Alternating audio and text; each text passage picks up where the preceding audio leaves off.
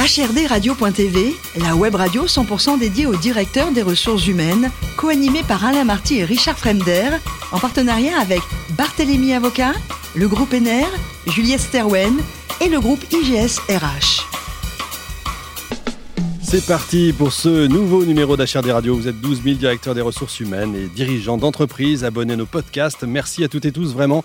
Vous êtes euh, de plus en plus nombreux chaque semaine. Faites-nous part de vos réactions sur nos réseaux sociaux et notamment notre compte XHRD Radio-du-bas TV. Et pour m'accompagner aujourd'hui, les trois mousquetaires d'HRD Radio, Marc Sabatier, cofondateur du groupe Juliette Sterwen, Jérôme Hartz, avocat associé chez Barthélémy Avocat et Dominique Leroux, directeur de la rédaction sociale de Lefebvre d'Alloz. Bonjour à vous, Bonjour Richard. Bonjour Richard. Aujourd'hui, nous recevons Erwan Le Talec, directeur des ressources humaines de Janssen et Johnson Johnson France, et président également du mouvement Génération Ressources Humaines chez RHM. Bonjour Erwan.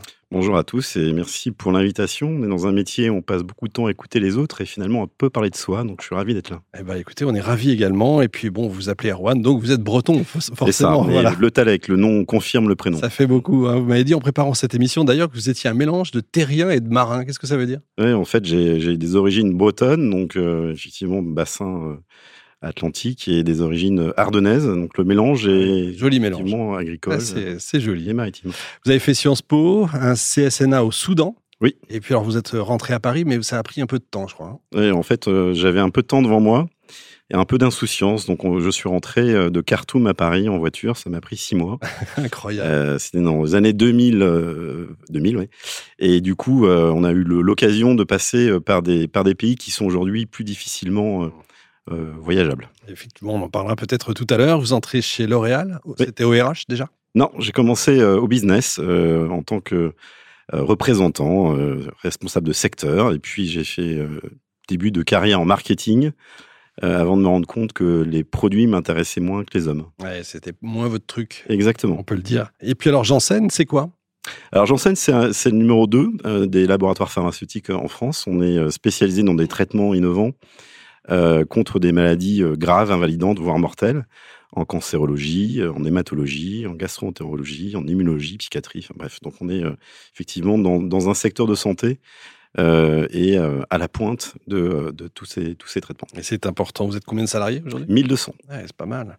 Jérôme alors j'ai constaté que chez Janssen, vous aviez une politique sociale riche en matière de soutien des femmes dans leur vie professionnelle et personnelle, d'inclusion, et de prévention euh, des maladies au profit de vos collaborateurs. Est-ce que vous pouvez euh, nous en parler?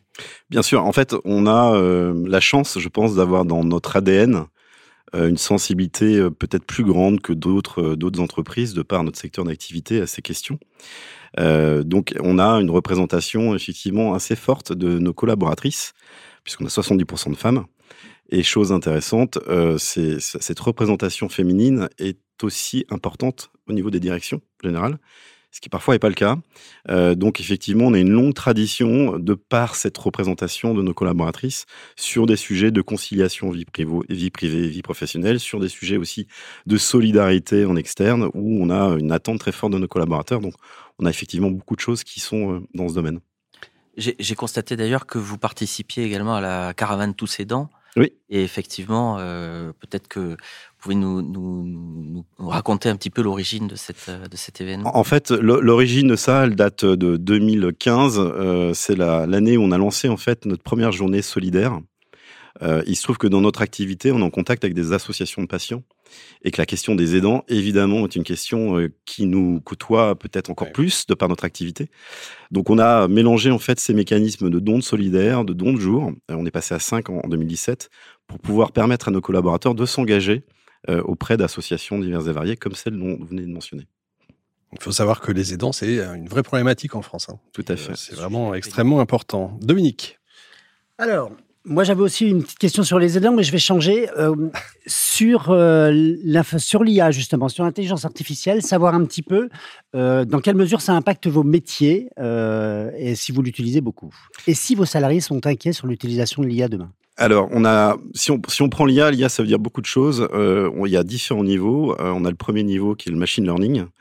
Le machine learning aujourd'hui sert énormément dans notre activité puisqu'on a une activité en bloc opératoire, donc la partie robotisation est extrêmement importante et se développe de plus en plus en, bloc opératoire. On a une activité de deep learning, donc deep learning c'est vraiment le crunching de data. Et que ce soit sur les essais cliniques on brasse des milliers, des centaines de milliers de données que dans la construction de parcours de soins, on a besoin et on développe de plus en plus d'outils, d'algorithmes qui nous permettent en fait d'extraire des données et de permettre par exemple une accélération de la mise sur le marché de, nos molécules. Donc elle existe aujourd'hui. Moi je perçois pas d'inquiétude à ce stade, euh, mais je pense que c'est un point de vigilance euh, qu'il faut qu'on ait, notamment par rapport à des activités qui seront demain euh, géré par, euh, par un certain nombre d'outils. On a déjà des, des outils de, de, chatbot comme certaines entreprises où on, délègue en fait à, à des robots des activités qui auparavant étaient tenues par, par, nos salariés, mais ça nous permet de les recentrer sur des activités qui ont plus de valeur ajoutée. Donc on est toujours dans une croissance de nos effectifs et pas une décroissance. Marc. J'ai cru comprendre, j'espère ne, ne, pas me tromper, que vous réfléchissiez à, à devenir une entreprise à mission. Alors, en fait, on est dans un premier stade, euh, et ça rejoint d'ailleurs la question que vous m'avez posée précédemment, c'est-à-dire qu'on a une conviction euh, profonde qui est que la performance de nos équipes ne, ne dépend pas que de leur performance business. L'engagement euh, de nos collaborateurs, qui sont un tout, c'est à la fois des collaborateurs et des citoyens. Donc pour motiver les équipes, il faut aussi les engager sur des sujets qui ne soient pas simplement que la clôture trimestrielle ou annuelle. C'est pas comme ça qu'on motive une, une, organisation humaine. Donc on a démarré effectivement il y a deux ans avec euh, la construction d'une mission. Mmh de notre raison d'être, qu'on a travaillé avec l'ensemble des 1500 personnes, pour définir, au-delà de ce qu'on fait au quotidien, quel est le sens et l'histoire commune que l'on veut écrire ensemble. Donc on a écrit une mission, on a dégagé des valeurs et des drivers de cette mission pour effectivement engager et trouver une source d'inspiration qui aille au-delà de notre activité quotidienne. Mais on n'en est pas encore à l'entreprise à mission. Ça sera peut-être une autre, une autre étape. D'accord. Et qu'est-ce que vous en attendez comme euh, changement d'un point de vue RH social, d'avoir défini ces choses-là? Il y a une attente euh, qui est un sujet euh, d'attraction on voit bien que toute, euh, toute, cette nouvelle génération attend autre chose. Et ma conviction profonde en tant que DRH, c'est que en fait, nos sociétés sont de plus en plus fragmentées et que finalement, ils cherchent un lieu où il y a une histoire commune, une histoire collective à construire. Et ça, ça c'est un levier pour faire ça. Il y a un sujet de rétention, bien entendu. Et puis, comme je disais euh, au préalable, il y a un sujet de comment j'engage au travers de ces sujets et au-delà de ces sujets l'ensemble de mon organisation. C'est difficile de recruter euh, en ce moment Est-ce qu'il y a une concurrence de l'étranger? Alors, de l'étranger, non. Euh, la chance qu'on a, c'est qu'on est sur un secteur d'activité qui, qui, qui, fonctionne bien. On est une entreprise, alors peut-être pas connue du grand public, mais dans les, les cibles des métiers qu'on cherche, qui est extrêmement reconnue, reconnue par nos professionnels de santé. Donc on n'a pas de difficulté à la nuance près que sur certains métiers. Euh, je pense à des métiers de medical advisor, de MSL, c'est-à-dire des, métiers scientifiques et dans des aires thérapeutiques où on a une concurrence importante d'autres labos. Euh, là, effectivement, la compétence peut devenir rare et donc, il y a une, compétitivité importante entre nos différentes, euh, différentes euh, labos, labos de santé. Ça se comprend. Bon, Erwan, le plus beau métier du monde, c'est quoi? C'est DRH ou pilote d'hélicoptère militaire? Alors, je ne sais pas. J'aurais pu être pilote euh, d'hélicoptère, effectivement. En tout cas, aujourd'hui, je suis très heureux de faire ce métier. Euh, qui, euh, qui pour moi un, un, métier où on apporte énormément de sens. On en parlait tout à l'heure, où on a la chance de travailler dans des secteurs qui peuvent être extrêmement différents et avec des enjeux sociétaux. Et c'est ça qui me plaît, c'est qu'il y a des enjeux business. Évidemment, c'est le premier de notre prérogative, c'est d'accompagner le business, mais on a aussi une responsabilité sociétale de plus en plus importante. Et le DRH est là pour le rappeler à ses équipes de direction.